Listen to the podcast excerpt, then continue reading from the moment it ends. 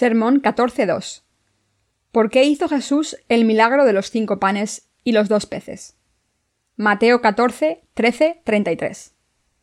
Oyéndolo Jesús se apartó de allí en una barca a un lugar desierto y apartado, y cuando la gente lo oyó, le siguió a pie desde las ciudades.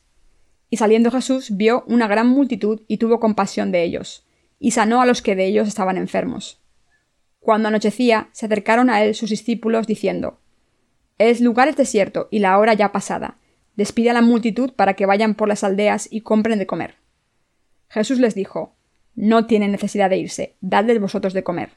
Y ellos dijeron, No tenemos aquí sino cinco panes y dos peces. Él les dijo, Traédmelos acá.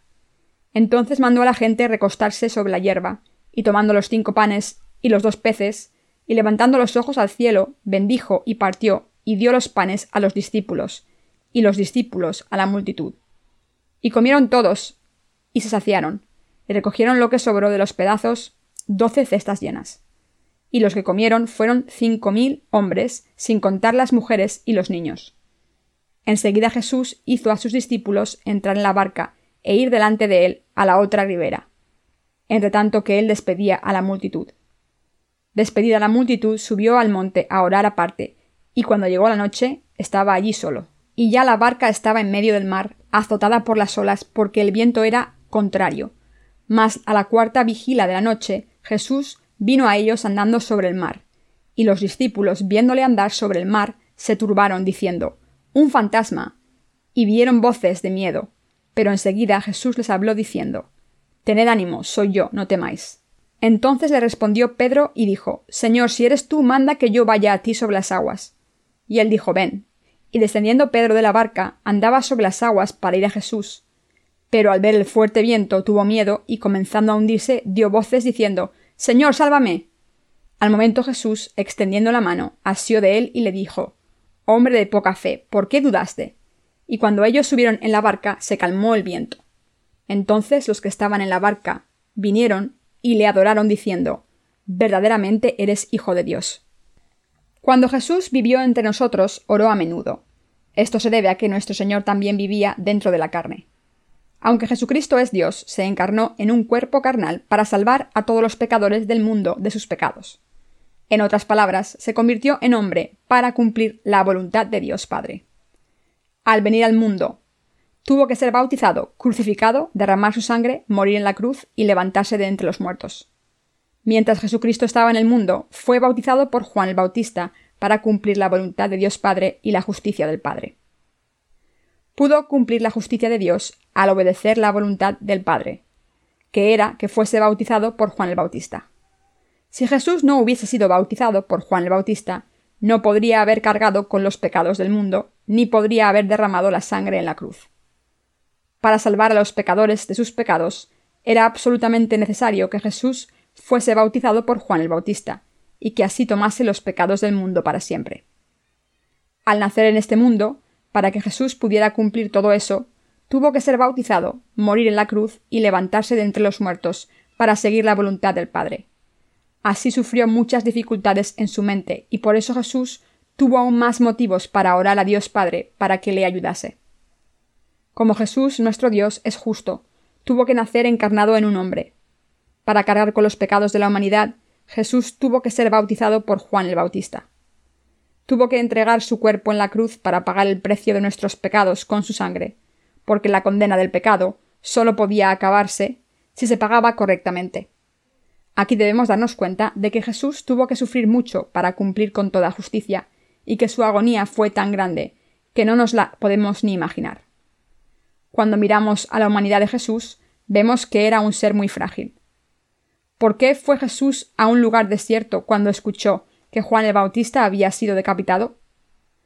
Porque quería pedirle a Dios Padre que le apartase la amargura de su muerte, y para poder escapar de la muerte en la cruz, si podía, ya que él también era humano. El contexto del pasaje de las Escrituras de hoy es el siguiente. Una gran multitud se reunió alrededor de Jesús cuando escuchó que estaba en un lugar desierto. Jesús vio a toda esta gente y tuvo compasión por ella. Entonces los discípulos de Jesús se le acercaron y le dijeron Despide a la multitud para que vayan por las aldeas y compren de comer. Pero Jesús les dijo a sus discípulos No tienen necesidad de irse, dadles vosotros de comer. Pero los discípulos solo tenían cinco panes y dos peces, lo que no era suficiente ni para un solo hombre. Jesús les dijo a los discípulos que le trajesen los dos peces y los cinco panes y los bendijo. Aunque los discípulos solo le trajeron a Jesús dos peces y cinco panes, cuando Jesús los bendijo, se multiplicaron tanto que fueron suficientes para alimentar a cinco mil hombres. Antes de que Jesús bendijera los alimentos, solo habrían sido suficientes para un hombre. Pero como el Señor bendijo esta pequeña cantidad de comida, mucha gente pudo comer e incluso hubo sobras. Así que la Biblia dice que había más de cinco mil hombres, más las mujeres y los niños, y todos pudieron comer. Este milagro nos demuestra que Jesús es el Hijo de Dios y que es Dios mismo. Si Jesús no hubiese sido el Hijo de Dios y el verdadero Dios, no podría haber hecho semejante milagro. Podemos encontrar en Génesis 1 y en Juan 1 que Jesús creó el universo al principio, con su palabra. Todo en este universo fue creado al principio con la palabra de Jesús. Jesús pudo alimentar a más de cinco mil personas en un campo desierto con tan solo un poco de comida. Esto no habría sido posible si no hubiese sido el Hijo de Dios. ¿Cómo no seguirle después de haber visto este milagro? Si ustedes hubiesen estado allí, le habrían seguido también.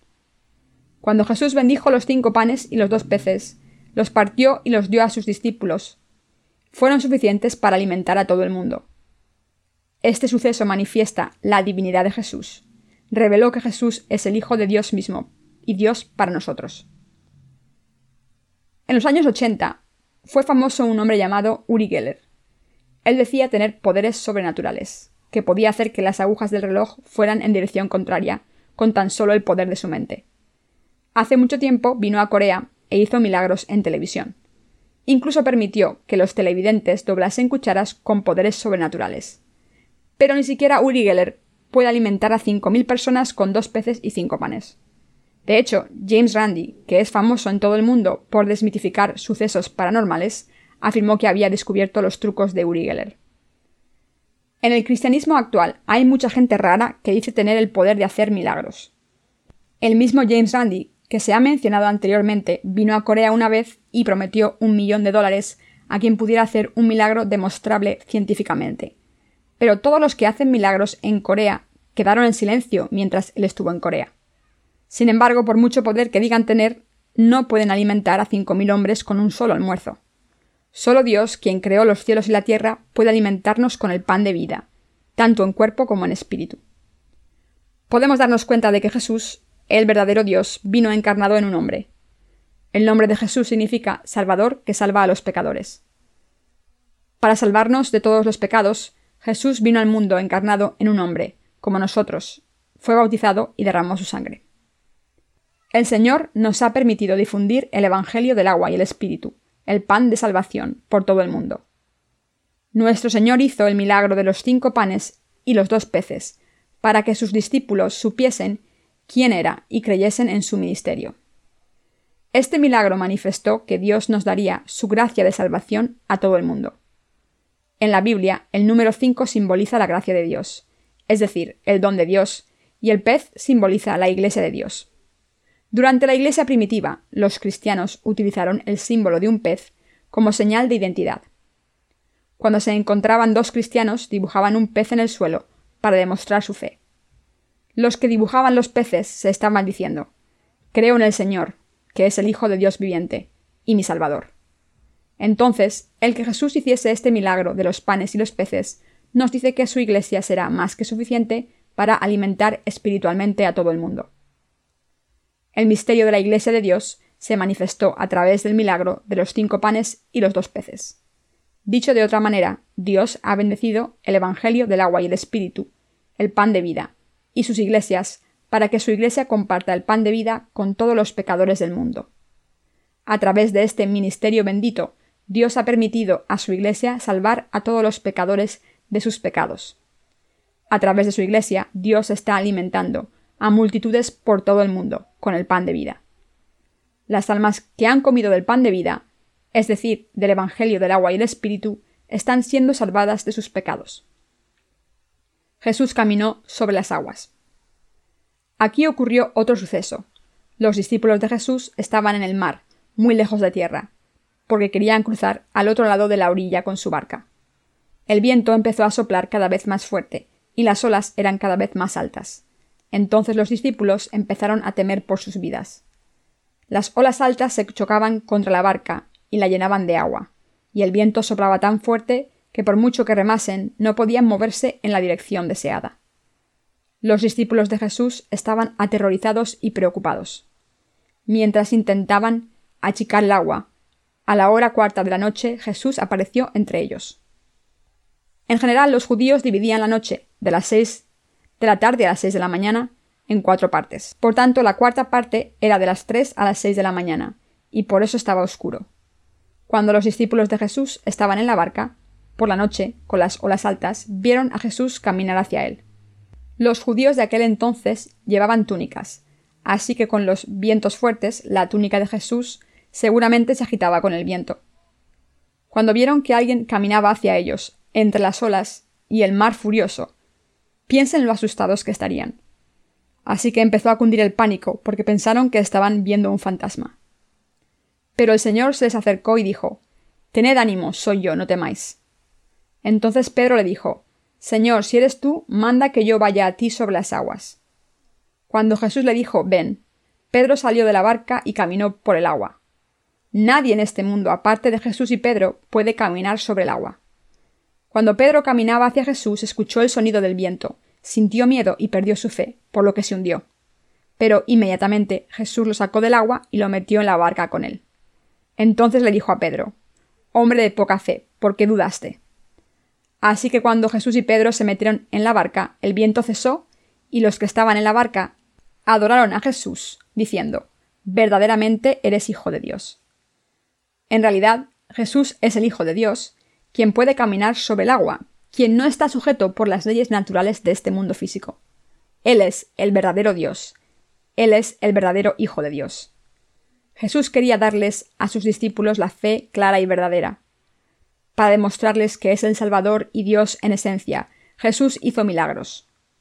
Lo que debemos aprender del pasaje de las Escrituras de hoy es que para probar el milagro de los panes y los peces y para seguir al Señor, debemos orar sin cesar porque viene acompañado de muchas dificultades. Cuando nos encontremos con dificultades, debemos orar al Señor, nuestro Dios, para que nos ayude.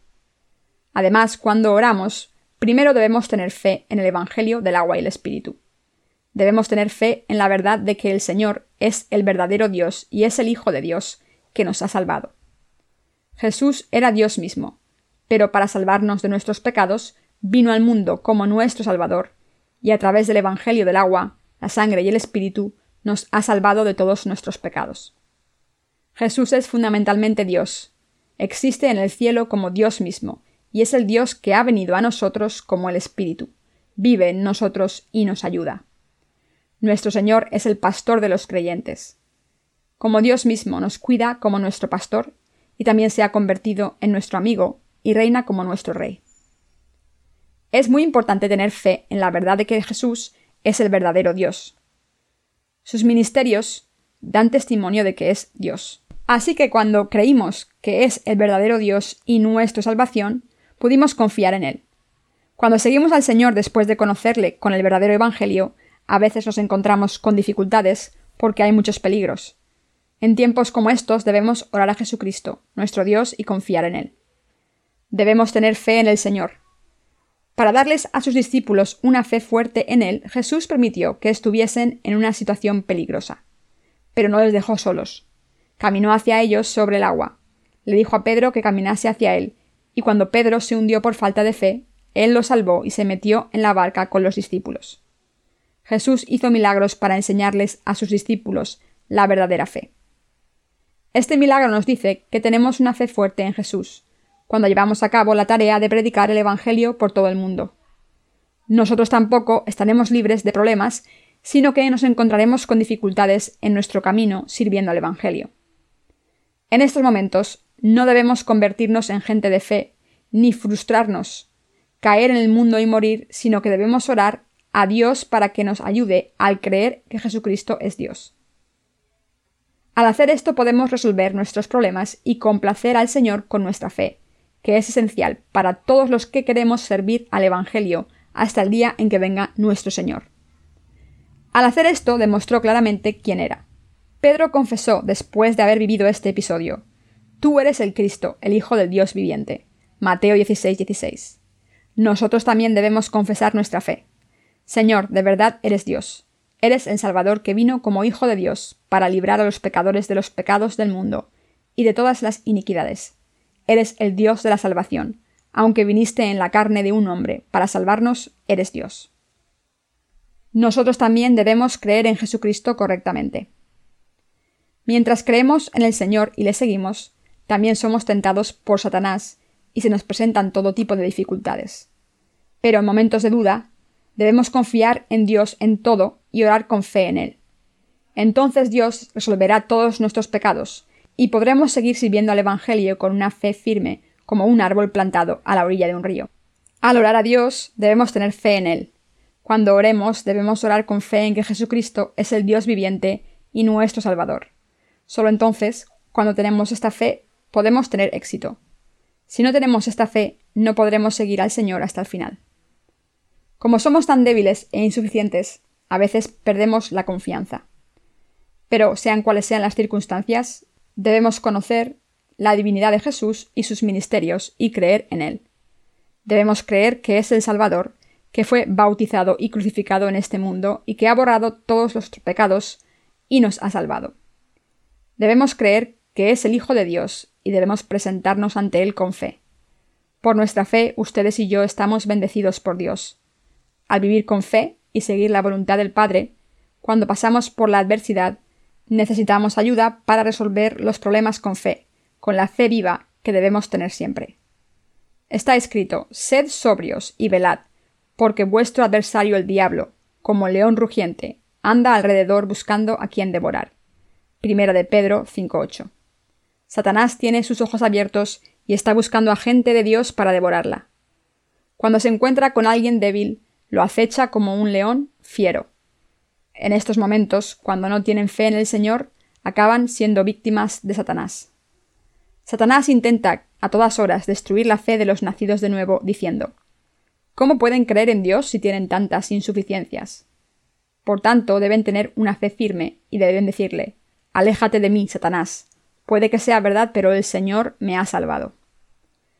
Al haber recibido la remisión de nuestros pecados, mientras seguimos al Señor, hay veces que nos preocupamos mucho y tenemos muchos problemas. Cuando nos ocurre esto, debemos orar más y creer que Jesucristo es Dios. Y al tener esta fe, debemos buscar su ayuda. Si tenemos fe, podemos ver cómo Dios nos ayuda.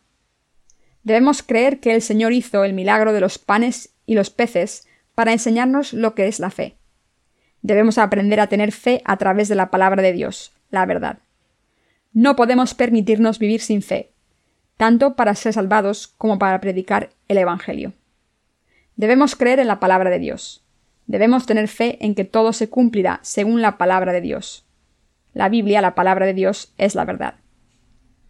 Últimamente me siento pesado y me pregunto por qué. De repente descubrí que era porque había estado trabajando con alguien que no había nacido de nuevo y me había engañado. Este problema me estaba dando dolor de cabeza, así que cuando analicé todos los factores, llegué a la conclusión de que todo venía de haber trabajado con una persona que no había nacido de nuevo. La Biblia dice No os unáis en yugo desigual con los incrédulos, porque qué compañerismo tiene la justicia con la injusticia, y qué comunión la luz con las tinieblas. Segunda de Corintios 6:14. Esta es la verdad que no sabía de dónde venía ese problema. Cuando trabajamos con gente que ha nacido de nuevo, Dios nos ayuda, y por eso si oramos a Dios para que nos ayude, todo sale bien con Él. Pero intentar trabajar con alguien que no ha recibido la remisión de los pecados nos causa problemas. De hecho, los justos no deben trabajar con los que no han nacido de nuevo. Podemos encontrar otra lección en el Antiguo Testamento. Cuando Israel fue dividido en dos reinos, el norte y el sur, uno de los reyes del sur se alió con el del norte para invadir a otra nación. La fe del reino del norte se había corrompido porque su primer rey, Jeroboam, había creado becerros de oro para adorarlos y había alterado el sistema de sacrificios. Por tanto, la alianza entre los dos reinos se formó por culpa de la iniquidad. Por eso muchas personas fueron asesinadas y sufrieron mucho. No debemos tomarnos la palabra de Dios a la ligera, sino que debemos temerla. A través de mi propia experiencia me he dado cuenta más de que la palabra de Dios es cierta, y me he arrepentido de mi pecado. Entonces oré a Dios para que me ayudara a resistir la tentación. Espero que tengan la misma fe en Dios y en su palabra. ¿Quién es Jesús? Es el Hijo de Dios y nuestro Salvador. Es el Señor de la vida, que creó el universo y nos creó a nosotros, y que ha borrado todos nuestros pecados con la verdad del Evangelio del agua y el Espíritu. Mientras siguen al Señor, deben tener fe en Jesús, el verdadero Dios. Él es el Cristo, el Hijo del Dios viviente. Debemos tener esta fe en nuestros corazones. Debemos tener fe en nuestros corazones y debemos estar firmes ante Dios con esta fe. Jesús es nuestro pastor y el Padre de Jesucristo y nuestro. Por tanto, cuando les pedimos a Dios, Padre y a Jesucristo que nos ayuden, Dios escucha nuestras oraciones según su voluntad y nos ayuda. Como somos el pueblo de Dios y sus hijos, y como es nuestro Padre y Pastor, nos ayuda. Debemos tener esta fe firme. De hecho, como tenemos esta fe, podemos vivir espiritualmente. Todos los nacidos de nuevo deben vivir por fe. Debemos resumir el pasaje de las Escrituras en dos oraciones. Jesús fue a orar y Jesús hizo milagros y señales. En otras palabras, esto nos demuestra que Jesús tiene humanidad y divinidad en su esencia. Como vemos que Jesús era humano y divino, debemos tener una fe fuerte en la verdad, en que Jesús es el Cordero de Dios que vino en un cuerpo humano para ser nuestro Salvador. Debemos confiar en Él como el Dios omnipotente y vivir por esta fe.